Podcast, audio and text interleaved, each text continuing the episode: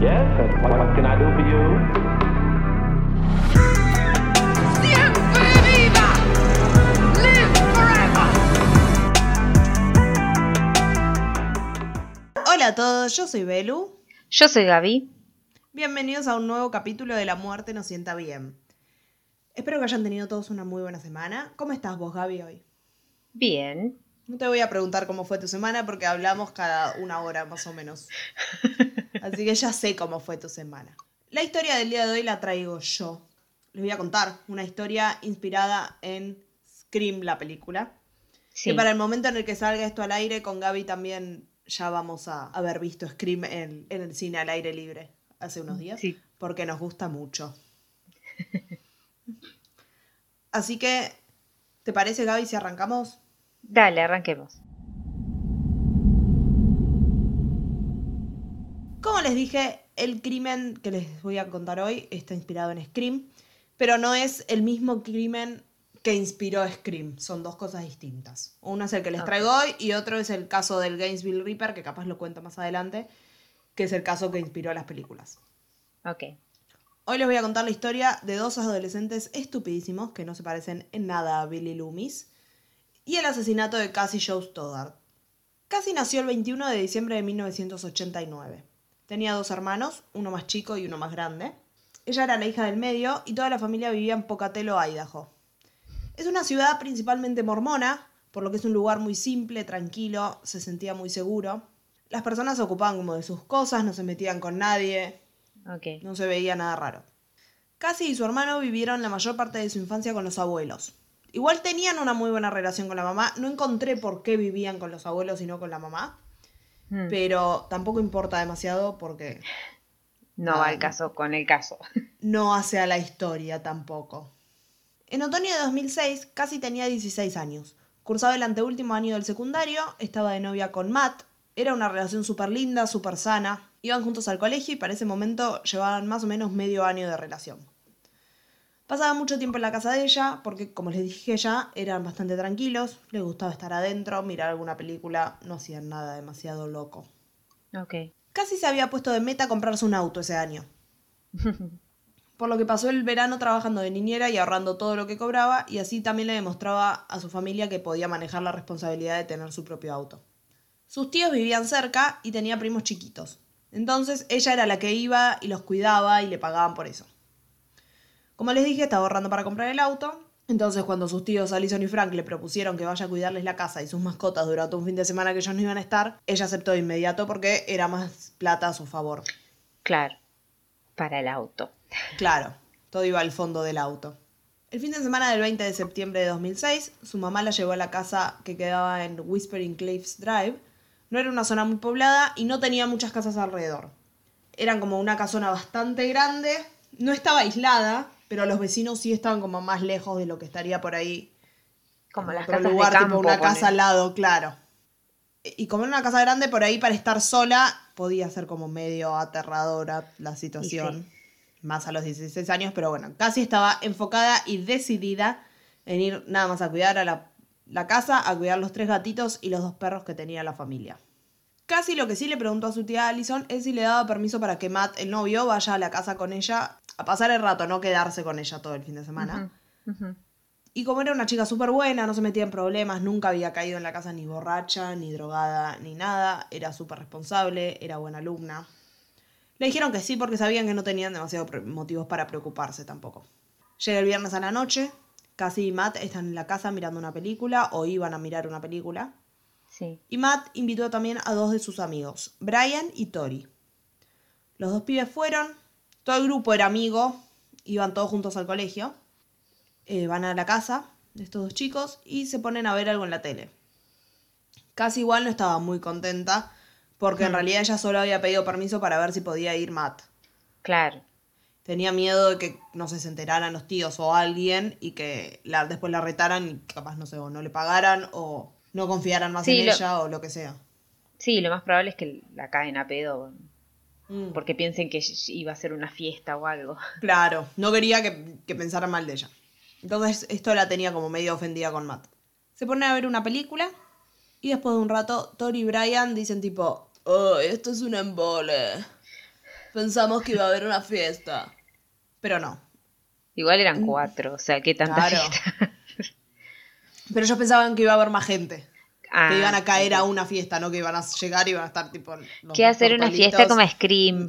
Claro, y mirar una película. Entonces dijeron, tipo, para ver una película, la verdad prefiero ir al cine a verla y no verla en el sillón. Así que hicieron eso en teoría, se levantaron y se fueron al cine. Ok. Más o menos 15 minutos después de que se fueran Tony y Brian, se corta la luz en la casa. Mm. Casi estaba bastante asustada porque quedaron a oscuras completamente. Sí. La ansiedad se le fue por el techo, se puso nerviosa. Y en vez de ir a buscar la caja de electricidad, a ver si había saltado alguna térmica o algo, tanto Matt como Cassie deciden quedarse en el living y esperar a que vuelva la luz. Ok. Como hago yo creo en el 90% de los apagones. o sea, yo no, no vivo en una zona que se, se corte mucho la luz, pero cuando se corta es como, oh, la puta madre. Y me fijo tener batería en todas las cosas. Sí, ya como, está. bueno, ya está, esperar. Aparte no es una zona rural que te cagues de miedo. Claro, tampoco. Señora, vive en medio de Buenos Aires, ¿qué dice? Matt mientras intentaba calmar a Cassie, que vea que estaba todo bien, que era nada más un corte de luz como tantos otros, y ahí como que un poco lo, lo logra. La mantiene aunque sea tranquila. Después de unos minutos, parte de la luz vuelve, no en toda la casa, pero, pero ya tenían ciertas zonas que estaban iluminadas. Y en ese momento, Matt llama a su mamá y le pide permiso para quedarse con Cassie porque le dice, tipo, che, mira, se cortó la luz. Ella está súper asustada y es una casa enorme y le da miedo quedarse acá. Claro. La mamá, la mamá obviamente le dice, no.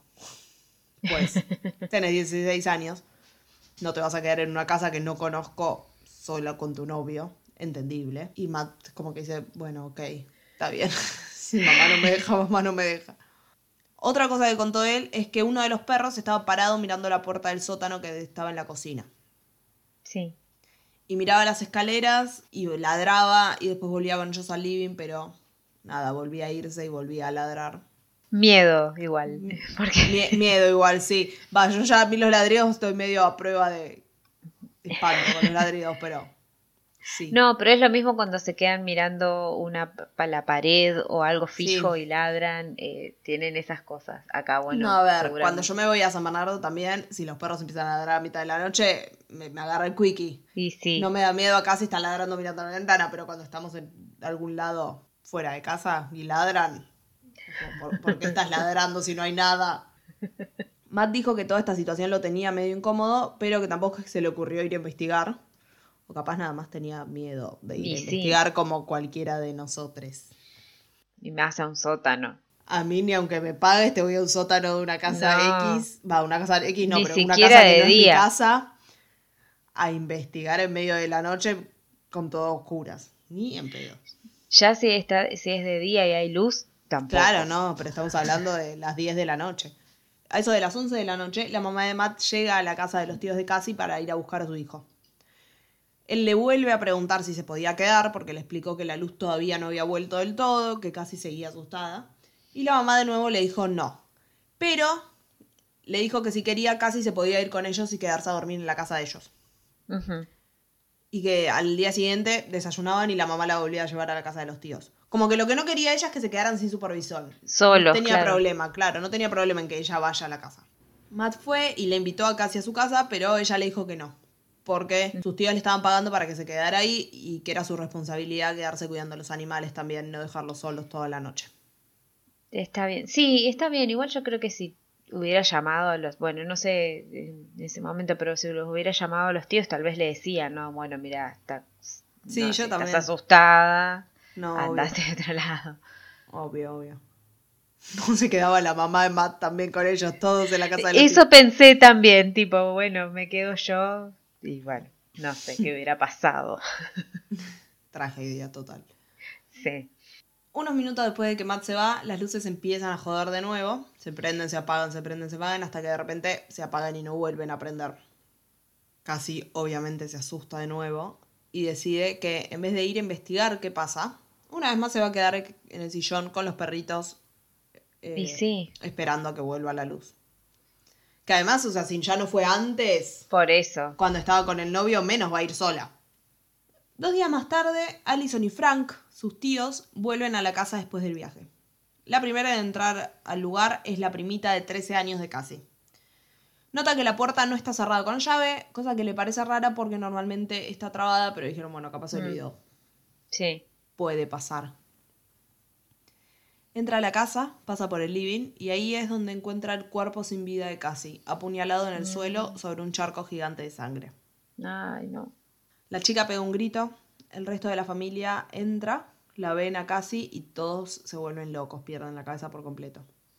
Llaman a la policía, van los detectives a la casa y empiezan a investigar todo. Igual, punto aparte, eh, cuando pasa todo esto, la madre de, de Matt es como, tendría que haberla llevado tipo de los pelos a mi casa, porque te debe No, quedar la esa culpa, culpa. que le debe quedar a, todo, a todos, sí. Aparte también pensar que si el hijo se quedaba, tal vez también esté muerto, Claro. ¿viste? No, tal cual. La oficina del sheriff ubicó a la familia y a sus mascotas en un hotel más o menos por dos semanas para poder llevar a cabo la investigación de manera correcta y que los forenses puedan analizar bien todo sin riesgo a que se contamine ninguna prueba. Primera vez en la vida. Sí, sí, bien porque estos forenses son los primeros, creo, en todos los casos que llevamos. Este es el capítulo que 27, me parece. Eh, es la primera vez, me parece, creo que se hace bien, tipo, el- el- se preserva bien la escena y se que alguien se preocupa porque no se contaminen las pruebas. Sí, alguien que hace su trabajo bien. Tal cual. Porque hemos visto cualquier cosa acá, desde Cosa. tipo mallas húmedas encerradas en un cajón hasta gente de afuera paseando por una casa. Sí, sí, sí. Se determinó que el cuerpo llevaba ahí un par de días, que no era algo que hubiera pasado tan justo antes de que llegaran los tíos. Mm.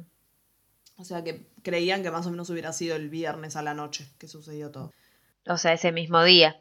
El mismo día, tal cual, el día de los apagones.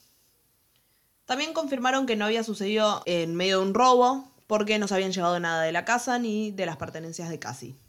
Ujú. Todo sigue ahí. Las joyas de la tía Allison, las teles, los DVDs, todo en su lugar. Nada se veía como si hubieran revuelto todo. Mm. Tampoco había señales de entrada forzada. Entonces lo que creían es que quien sea que haya entrado a la casa era un conocido de Cassie o conocían el lugar y sabían por dónde meterse. Ok. La autopsia reveló que Cassie había sido apuñalada 30 veces y que de 9 a 12 de esas heridas resultaron fatales. Mm. Se lo veía como un ataque con saña por alguien que a quien ella conocía. Es que en general un apuñalamiento de estas características es como bastante Sí. con broncas, como que tenés que tener ganas de matar a alguien, no es una puntada y ya está. Claro, aparte 30, contar 30 veces. 30 es un montón, o sea, contá 30 por más que sean 2 por segundo. O sea, contá Sí, hasta eso, 15 más de- si querés y si llega a ser un montón, o sea, sigue siendo un montón de tiempo. Incluso si es más de una persona también son un Sí. montón de apuñaladas. Así que Sí, sí, es que intentá hacer como el movimiento de la mano de puñalada 30 veces es un montón. sí llega un momento que se te, no sé, se te queda con Sí. tendinitis la mano. Que había un caso, no me acuerdo cuál. Era también que era de un tema de, de alguien que moría apuñalado. Y el asesino se había lastimado la mano porque se le había doblado porque en un momento el cuchillo empieza a golpear hueso. Porque claro, Claro. era uno de los casos de Manson. Una de las pibas de Manson fue. Ah, Se lastimó la muñeca porque golpeó hueso. Porque claro, como que se metió en esa y estaba tipo puñalando, puñalando, puñalando. Y golpeó hueso en un momento y se dobló la muñeca. Sí, es, co- es como, me hizo acordar a mi novia Polly cuando está apuñalando el, el almohadón y que de tanto ser así llega el colchón. Claro, bueno. Pero con una persona. Pero una persona, claro. La primera persona que los investigadores van a ver es a Matt, porque fue la última persona que se sabe que la vio con vida. Claro. Al principio pensaron que Matt actuaba medio sospechoso porque no demostraba mucha emoción, no lloraba, no gritaba, no hacía como si estuviera sorprendido, no sé, no le cerraba. Igual, ya esto lo hablamos varias veces, como que no puedes Sí. juzgar a alguien por la manera que reacciona frente a un trauma. Y más algo Claro. de estas características, porque no es que estás... O sea, ya no puedes juzgar a alguien como actúa frente a alguien que se muere, no sé, porque está enfermo y se murió. Menos Sí. con un chico de 16 años que de repente piensa que está todo bien y se entera que mataron a la novia de 30 puñaladas. Sí, sí, sí, sí, sí. Y encima si se entera que fue esa misma noche, o sea, es Tal como- cual. una Es mezcla de, entendible de- si no, si está como en shock. Sí, sí, sí. Le pidieron que les diga todo lo que había pasado la noche del viernes, si estaban solos, si se habían peleado. Nada, querían alguna punta pues no sabían bien de dónde agarrarse, no tenían tanta pista porque es un caso raro, es una chica de 16 años que aparece muerta de esa manera. Claro. Ahí Matt les cuenta que con ellos en la casa habían estado Tori y Brian, pero que se fueron antes para ir al cine y que después cuando él se va de la casa lo llamó a Tori para ver dónde estaba y casi no lo escuchaba porque estaban en el cine. Y Mm. susurraban al teléfono. Sí. ¿Quién Claro. atiende el teléfono en cine? Ni yo atiendo el teléfono en cine, que yo hablo en el cine, perdón, para Sí, sí. los que odian, pero yo hablo en el cine. Me gusta comentar la película. Y ni yo te atiendo el yo no te lo toco el teléfono en el cine. No, igual hay gente que lo atiende. Una vez en el final de, de una película, una señora atendió el teléfono. Fue como. Sí, no. Hay gente que atiende el teléfono, hay gente que tira esmaltes, hay gente de todo. Ah, La del esmalte fui yo. Se me cayó, no lo tiré. ¿Por qué se me cayó un esmalte en medio del cine? Es una historia demasiado larga como para contarles. Otro día se las cuento. ¿Por qué tenía una bolsa con un esmalte en la cartera? Porque lo había comprado antes de la película en Pharmacity. Volviendo al caso, por favor. Matt también les dijo a la policía que al día siguiente se juntó con Tori en su casa y que llamó a casi todo el fin de semana, pero nunca se pudo comunicar. Ok. Era otra época también, estamos hablando de Sí. 2006. Es como que no tenías 25 formas distintas de comunicarte con alguien y entrar en pánico. Capaz ni siquiera tenían celular. Tal cual. Y nada, era como, bueno, te llamo, si no me puedo comunicar, capaz no estás, no te olvidaste el celular. Éramos todos más relajados en ese momento. Es verdad, sí, sí. Ahora es como, le mandé tres WhatsApp, le llamé cinco veces y no me responde, debe estar muerto tirado en una zanja. Pará, capaz se quedó sin batería.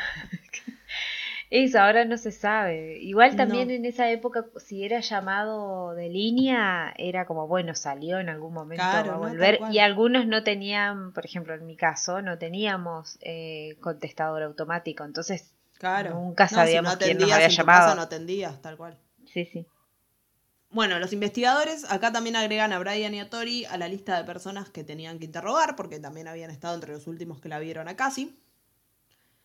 Empiezan a investigar un poco de ellos, qué onda, quiénes eran. Y descubren que a los dos les encantaba hacer películas. Que estaban constantemente filmándose y que eran fanáticos del género de terror. Mm, Brian era el más sociable de los dos en comparación con Tori. Se decía que tenía como un pequeño barra no tan pequeño enamoramiento con Cassie mm. pero que ya no estaba interesada. Igual siguieron siendo amigos porque estaba todo bien. Nada, era como, no estoy de novia con tu amigo. Claro.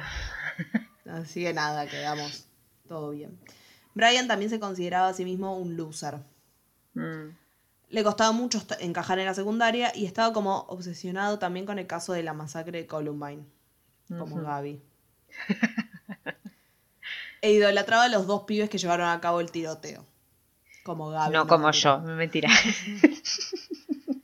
Para él estos dos como que representaban tipo a los marginados del mundo que lograron vengarse de toda esa gente que no les daba su lugar. Y se llegó a decir que Brian dijo que quería hacer algo así. Los detectives entrevistaron tanto a Brian como a Tori. Le dijeron que ellos habían estado en la casa, pero pensaron que era una fiesta y cuando se dieron cuenta que no, decidieron ir al cine. Ambos dos tenían las entradas del viernes a la noche del cine, que habían estado ahí. Eran entradas para la película Holes. No sabemos cuál es la película ¿Cuál es la Holes. La buscamos Encon- y eso, sí. y encontramos otra de, de otro año. O sea que no, Sí, no sé. tal vez la estrenaron tarde. Vimos una, una con tipo Shia LaBeouf, pero no sabemos si sabemos si es esa, no sé. Fueron al cine, punto. Dos días después volvieron a entrevistar a Matt, Brian y Tori, porque como les dije, no tenían muchas pistas, estaban bastante Hmm. perdidos. Pero tenían a Matt, que no demostraba mucha emoción, y tenían a los otros dos que eran raros nada más. Claro. Querían ver si conseguían algo. Así que llaman a Matt para hacerle una prueba del polígrafo. Igual ahora las pruebas de polígrafo ya como que no Mm. son consideradas irrefutables. Porque No. hay como muchas, muchos factores que pueden hacer que varíen los resultados. Ya desde si Tal estás cual. nervioso o. No sé, sudas mucho. No, no sé si es, es. Pero hay como demasiada cosa que te varía un resultado. No te puedes Te puedes 100%. jugar en contra o, o- puedes manipularlo también, depende Tal de. Como, como seas. 100%. Eh, Yo no la pasaría nunca porque yo, No, sería- no, no. por más que esté diciendo la verdad, es como yo soy una bola de nervios siempre. Sí, Si me pongo sí. nerviosa, el corazón me empieza a hacer tipo tu, tu, tu, tu, tu, tu, tu, tu, tu. Como les dije, Matt va y le preguntan si tuvo algo que ver con el asesinato de Cassie. Él les dice que no. Sigue respondiendo todas las preguntas y pasa la prueba del polígrafo con un mega 10 sobresaliente. Felicitaciones. Todo perfecto. Así que ahí deciden aflojar un poco Matt y pasan directamente a los otros dos gansos.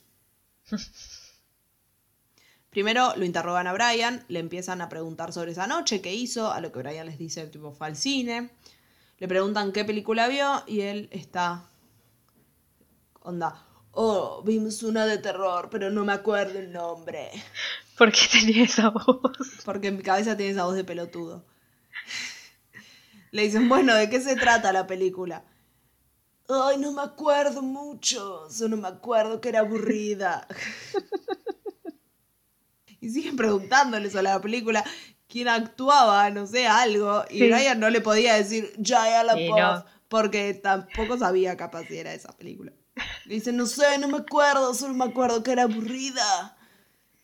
Y le, nada, le hacen preguntas bastante básicas que cualquiera que vio una película hace dos días tendrían que saberla. Por más que te Claro. hayas dormido en la película, o sea, que haya, se haya apagado la luz y vos te hayas ido a dormir, algo de la película tenés que saber. Brian no tenía la respuesta a nada. Claro. Y eso le llamó la atención a los policías. sí. Sobre todo porque tanto Brian como Tori eran esta clase de imbéciles que les gusta hacerse los críticos de cine y criticar todo solo porque les gusta hacerse los yo sé de cine. Y es como, ay, Marvel no es cine. Sos un imbécil. David Lynch. Claro, cállate la boca. Cachetada. Cachetada en medio de la cara. Policías notan que algo rari ahí estaba pasando. Tal cual. Sobre todo porque si es aburrida y sos medio crítico de cine. Crítico de cine que no es crítico de cine, aclaremos, ¿no?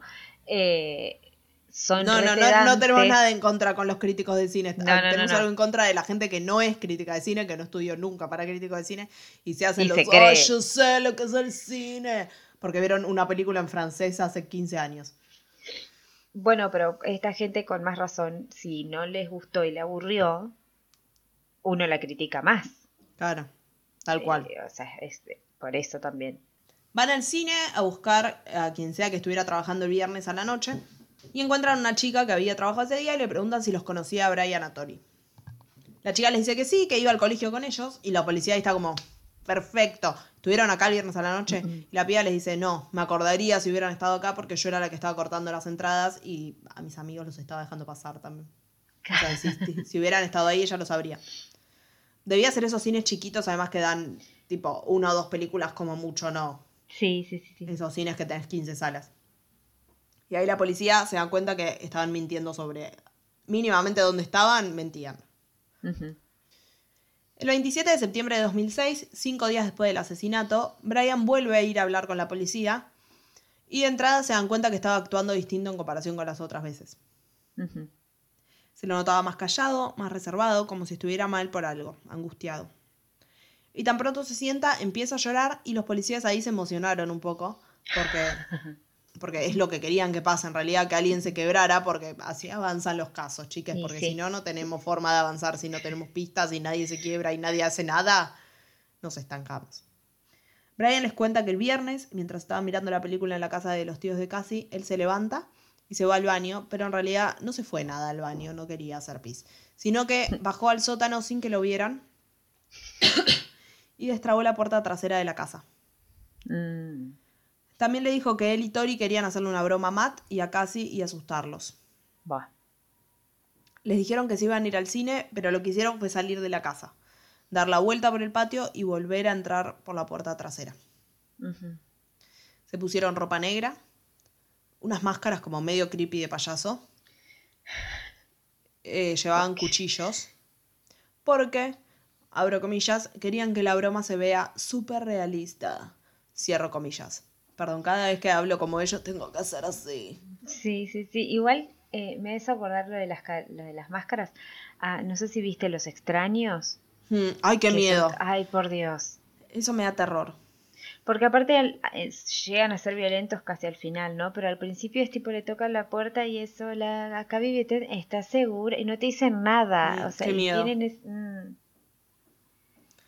Brian y Tori entran al sótano donde se quedan un rato y ahí es cuando empiezan a romper las bolas con la térmica y subirlas y bajarlas y cortar la luz y prenderlas. Acaba de cortar la electricidad porque metiste un, cu- un cuchillo ahí que después queda electrificada, loca. Para, no se juega, ¿no te enseñó tu mamá que no se juega con la luz? Con la luz. No, aparte pensaban- quemabas todo eso. Pero claro, porque ellos pensaban que cuando cortaran la luz, Matt y Cassie automáticamente iban a ir al sótano en medio de la noche oscuras a ver qué onda y ellos ahí iban a saltar y los iban a asustar. Pero esto obviamente, como sabemos, no pasó. Entonces volvieron a encender las luces a medias. Y ahí es cuando Matt se va y ellos deciden seguir la broma. Mm. Y le vuelven a cortar la luz a Cassie. Estaban seguros Unos que vivos vez- bárbaros. Sí, sí. Cuando crezca quiero ser como vos, imbécil. Esta vez, estaban seguros que esta vez casi sí iba a bajar a buscar, la, a buscar la caja. ¿Qué te hace pensar que va a bajar si no bajó cuando estaba con el novio? O sea, no tenés ni un gramo de cerebro, sos un idiota. No, no, no. Brian dice que ahí Tori se empezó como a poner medio denso, que se, como que estaba pasado de revoluciones y que estaba tipo, tenemos que hacerlo, tenemos que hacerlo, tenemos que hacerlo, hay que matarla, hay que matarla, vamos a hacerlo, sí. Y ahí es que los dos van para arriba a buscar a Cassie y según Brian, Tori enloquece y la ataca y empieza a apuñalarla una y otra y otra vez. Mm. Pero que él nunca la tocó. Fue todo Tori. Brian estaba presente, pero no hizo nada. Eventualmente, igual también confiesa que él la apuñaló tres o cuatro veces. Mm. Porque Tori le dijo, tipo, hacelo. Y le daba miedo que, que lo acuchillara a él porque se había puesto súper agresivo.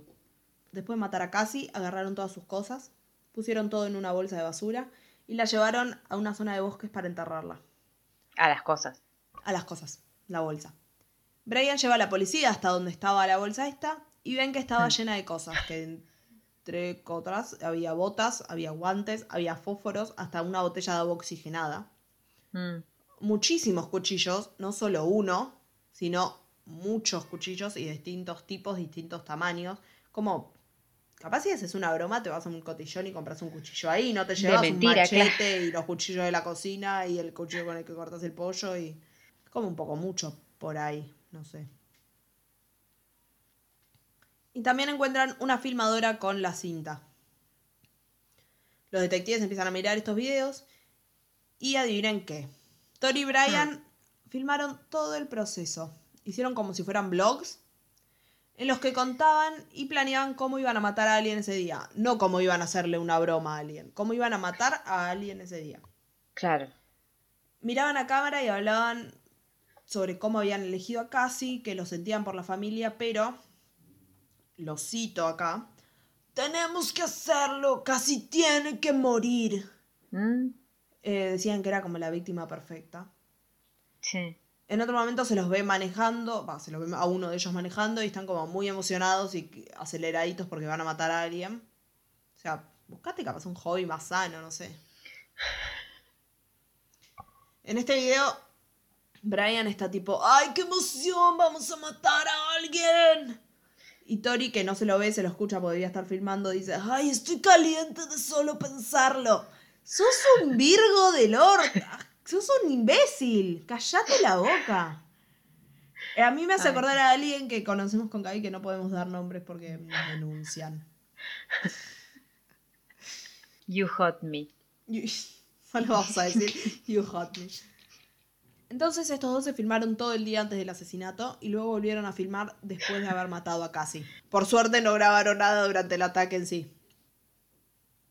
Pero estaba bastante claro que las cosas no pasaron como Brian les había contado, sino que había sido algo premeditado. Sí. Hay mucho material de ellos y en uno de los videos se los ve explicando que querían ser famosos como Ted Bundy. Eh, vamos a tener que matar a mucha gente para lograrlo. No sé, se hacían los pijudos y son un idiota. No, otro perro con ese hueso. Claro. Salí de acá, Gil. Los detectives ven todo el proceso. Ven que no fue ni una broma, ni un accidente, ni que uno estaba obligado, ni nada, que Que los dos que, habían que los dos lo habían planeado y los dos querían hacerlo. Y tenían toda la evidencia que necesitaban también para meterlos presos. En una de las entrevistas, Tori le dijo a la policía que él estaba siguiéndole el juego al otro. Que pensó que era una broma, no que hablaba en serio y que alguien iba a morir. Básicamente estu- estuvieron todo el tiempo como señalando al otro y culpándolo y ellos se Sí. lavaban las manos. Pero después de revisar todo el material, la policía vio que los dos tenían la misma cantidad de culpa. No se sabe bien quién apuñaló a Cassie, pero basándose en las pruebas se nota que fue idea de los dos. El plan mínimamente fue de los dos. Sí. El 27 de septiembre arrestaron tanto a Brian como a Tori. Nuevamente se culpan el uno al otro. El 27 de septiembre fue el día que Brian confesó todo, ya ese mismo día quedaron los dos adentro. Ah, ajá. Tori decía tipo, ay, pensé que era una broma, que estábamos haciendo una película, Brian la mató, yo solo estaba ahí. Y Brian estaba como, no, Tori la mató, yo pensé que era una broma, yo solo estaba ahí. Un papel, un cachivache los dos. Pero esto fue tipo careo o cada uno daba su versión. No, cada uno daba su versión con, Ah. con la policía. No sé, no sé si existe el tipo el careo allá. Ah. Como, ¿cómo se llamaban las de Carmel? Peachy Taylor y La, la Taylor y la otra, ay, no me acuerdo. la otra no me acuerdo, que la No otra me acuerdo, estaba pero me parece hermoso a mí el, prendida concepto fuego. de careo. Y tan equivocada no estaba porque la mataron de tres tiros. La- esa señora que ahora vive, la que vive en Bariloche es todo. También hay pruebas en video y otros formatos que los ubican a los dos comprando cuchillos en una casa de empeño. No sé si se dice casa de empeño, pero bueno, es el lugar al que vas a empeñar cosas y compras cosas empeñadas. Capaz acá no sé si, si están así, me parece que acá es el mismo lugar donde es lo- los lugares de antigüedades, pero allá Claro, sí se- no se- sé. allá sí hay eso de empeño, que vos llevas algo y te dan Pero plata. bueno, ¿no? sí, saben a lo que estoy, a lo que Sí, me sí, sí. refiero. Y que podés ir a comprar algo tal vez más barato Claro. que en otro lado. Y nada, uno de esos cuchillos que compraron, que compraron acá en estas casas son de los que usaron para matar a Cassie. Durante el juicio, sus abogados no armaron una defensa para cada uno, sino que más bien la estrategia se basaba en culpar al otro y lavarse las manos. Y, ra- y para explicar los videos, lo que decían era que estaba todo Ah. actuado, que cada uno estaba haciendo su propia película de terror, que no era real. Claro. Sí, claro. Me la creo y todo. La diferencia entre los dos fue que tenían una confesión de Brian diciendo que la había apuñalado, pero de Tori no tenían nada, porque Tori jamás confesó. Entonces, en el juicio tuvieron que basarse pura y exclusivamente en las pruebas que encontraron. Había ADN de Cassie en un cuchillo, una remera y un guante, y esos habían sido usados por Brian. Ujú. Según los forenses, había ADN también de Brian bajo las uñas de las dos manos de Cassie, pero no encontraron ADN de Tori, o al menos ninguna de las pruebas dio como concluyente que después que pudiera atar a Tori con el ADN que estaba bajo de las uñas de Cassie. En uno de los videos, después del asesinato, también se lo puede escuchar a Brian gritar ¡Yo maté a Cassie! de manera emocionada. Y Tori no dice mucho sobre lo que hizo o cómo fue su participación en el asesinato. En ningún momento se, lo escucha, se los escucha decir a alguno, matamos a Cassie. Siempre es Brian, maté a Cassie. Mm. El equipo de Tori usó esto para su defensa porque decían que esto probaba que Tori no había hecho nada, sino que había sido todo Brian porque era el único que lo estaba confesando. Los dos fueron condenados a cadena perpetua por asesinato en primer grado sin la posibilidad de libertad condicional. Y fueron condenados de 30 años a perpetua por planear cometer un asesinato en primer grado también. Ok. Obviamente apelaron la condena. Brian dijo que sus padres no estaban presentes en una de las entrevistas, entonces todo lo dicho en dicha entrevista no, lo- no se, no podía contar como prueba. De cualquier manera, la corte revisó todo este proceso y no encontró que se hubiera hecho nada mal durante la investigación, que siempre se le leyó sus derechos, siempre se le explicó bien todo, siempre se lo respetó, así que nada, llorar al campito. Tori, por otro lado, siguió enfocado en que él nunca admitió apuñalar a Cassie, ni con la policía, ni en los videos, ni en ninguna, y que todas las pruebas estaban a su favor, que no había nada que lo pudiera atar a que él mató a Cassie. También alegó que cuando fueron a allanar su casa, la orden que usaron no les daba autoridad como para llevarse nada electrónico, y que se llevaron sus cosas, y que cuando revisaron la computadora también encontraron pornografía infantil y videos de crueldad animal. Mm, Básicamente lo que quería decir es que no debía servir como prueba nada que- electrónico que se hayan llevado durante el allanamiento porque no estaban autorizados a hacerlo. La corte de nuevo no estuvo de acuerdo con él y le denegaron las apelaciones. La familia de Cassie la estaba pasando súper mal, obviamente. Y sí, obvio. Y esto también de que nadie asumiera como la responsabilidad por lo que había pasado lo- los tenía peor todavía. Aunque no era necesario porque tenían muchísimas pruebas. Los tíos y la prima de Cassie sufrieron muchísimo después de esto, los tíos que le habían dado la casa. La prima, que fue la que la encontró primero, quedó extremadamente traumada Y sí. y cayó en una profunda depresión y tuvo un intento de suicidio. Después, la tía también cayó en una depresión, perdió su trabajo, se sentía responsable porque había sido la que la llevó a su casa esa noche. Los tíos estuvieron intentando vender la casa por año, pero no lo conseguían. Ojalá la hayan vendido ya. No pude encontrar si la vendieron o no, pero ojalá que sí. Porque nadie quería vivir en la casa en la que un asesinato tan horrible había pasado. Además, sí, tipo obvio. pueblo chico. No cualquiera, no se vende tan rápido como en una ciudad capaz. No, no, y aparte si ya sabes que pasó algo así, es como Mm. que tampoco te da mucho como para comprarla. a veces. No, por eso. Después, igual, en 2012 todo el caso volvió a salir a la luz porque la Corte Suprema de Idaho determinó que la cadena perpetua para delincuentes juveniles era inconstitucional, in- incluso en casos de asesinatos, y se generó como cierto revuelo alrededor de Brian y Tori porque empezaron a hablar de si estaba bien la sentencia o no. De cualquier manera, eh, la sentencia se mantuvo firme, no se la cambiaron, siguen, siguen eh, presos con cadena perpetua. Ah, ok. En 2013 salió un documental que lo pueden ver en YouTube si quieren, que se llama Lost for Life, y que habla de menores de 18 que recibieron cadenas perpetuas y de varios casos en general, y entre ellos está el caso de Cassie y los entrevistan a Brian y a Tori. Ok. En el caso de Brian se muestra con mucho arrepentimiento, asume completa responsabilidad de lo que pasó. Va, no completa, no que él fue solo, pero asume su parte en lo que pasó. Se lo ve como bastante maduro. Y también dice que él ya, como que aceptó el hecho de que nunca vaya a salir de la, que nunca va a salir de la cárcel. Ok. Llora mucho. En un momento como te da pena y después te acordás Mm. de lo que hizo y nada. Y además no era solo la única que planeaban encontrar la policía, encontró toda una lista de personas a las que quería matar. O sea, tenían como un plan gigante de seguir matando gente. Así que nada. Fu- fuera con esa corona.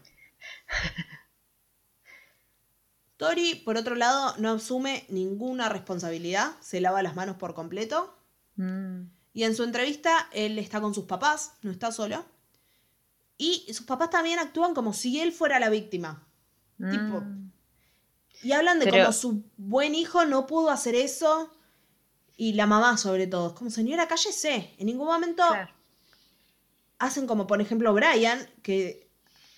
o sea, hablan de la familia de Cassie o del dolor de la familia de Cassie. O piden disculpas por lo que los hicieron pasar. Nada. Ellos Mm. hablan de ellos y se concentran en el dolor de Tori por estar preso y su dolor. Unos imbéciles.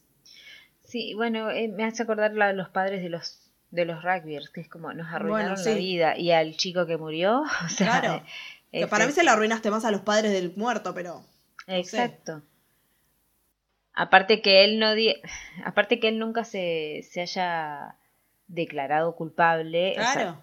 te mostraba que estaba ahí y que participó, o sea, Mínimamente lo planeó, mínimamente. exacto. Porque supongamos que, nada, el otro te obligó después y vos tenías miedo porque dijiste, este me va a apuñalar a mí si yo no le hago caso. Tan pronto terminaba podías ir a la policía y ahí ellos te iban a cuidar. No, y aparte se filmaron y los dos de- los dos hablaban. No, tal cual, no estaban arrepentidos en ningún momento después. Pero bueno, el padre de Tori igual como que se lo ve que no está 100% seguro de defender al hijo, pero la madre está como cegada. Medio como lo que pasó con Casey Anthony también, que Sí. aunque en, ese, en el caso de Casey Anthony la madre como que iba y venía también. Pero este no, mi pobrecito hijo es una víctima. Eh, Brian también habla en el documental de cómo Tori se inspiró en Scream y quería crear un asesinato similar a lo que pasa en la película. Y que no entiende por qué, o sea, no admite nada de lo que pasó porque ya está, vas a estar preso igual. Como que lo único que te queda es admitirlo y pedirle disculpas a la familia y darles como algún tipo de cierre mínimamente. Como que lo, lo único que puedes ayudar después de que les arruinaste la vida es eso. Claro. Sobre la familia de Cassie no encontré información actual porque no, la verdad es que no dan, no hacen apariciones públicas, no dan notas ni nada, pero espero que estén bien.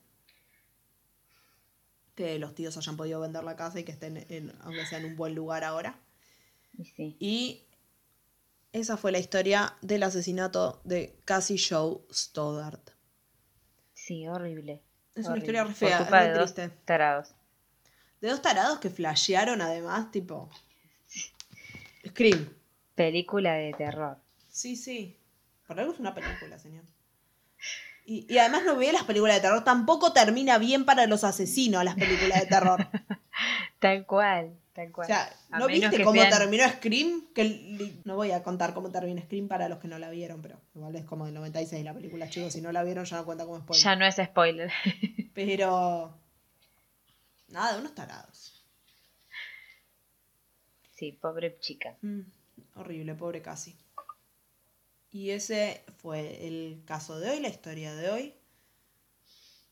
Como les decimos todas las semanas, estamos disponibles en todas las plataformas en las que se puedan escuchar podcast, en Spotify, en Google Podcast, en Apple, estamos en YouTube, nos pueden encontrar como La Muerte nos sienta bien y ahí está nuestro canal con los videos, con el sonido de todos los audios, lo subimos a la par que en el resto de los lugares. Pueden pasar, darle like, eh, activar la campanita, comentar lo que quieran, no sé, todo el discursito de youtuber, inserte aquí y pueden hacerlo que nos ayudan un montón. Y también nos pueden seguir en redes en... Nos pueden seguir en Instagram en arroba la muerte nos sienta bien. O si nos quieren dejar algún comentario o algo, o pedir algún capítulo, algo especial, eh, la muerte nos sienta bien arroba gmail.com. Ok, y eso fue todo por hoy. Nos volvemos a encontrar la semana que viene. ¿Nos volvemos a encontrar la semana que viene? ¿O capaz nos encontramos antes de lo que piensan? Porque se acerca Halloween y capaz tenemos un pequeño regalito de Halloween mañana. No sé, tendrán que esperar a mañana para verlo. O O escucharlo. escucharlo. Y eso fue todo por hoy. Nos volvemos a encontrar cuando nos volvamos a encontrar.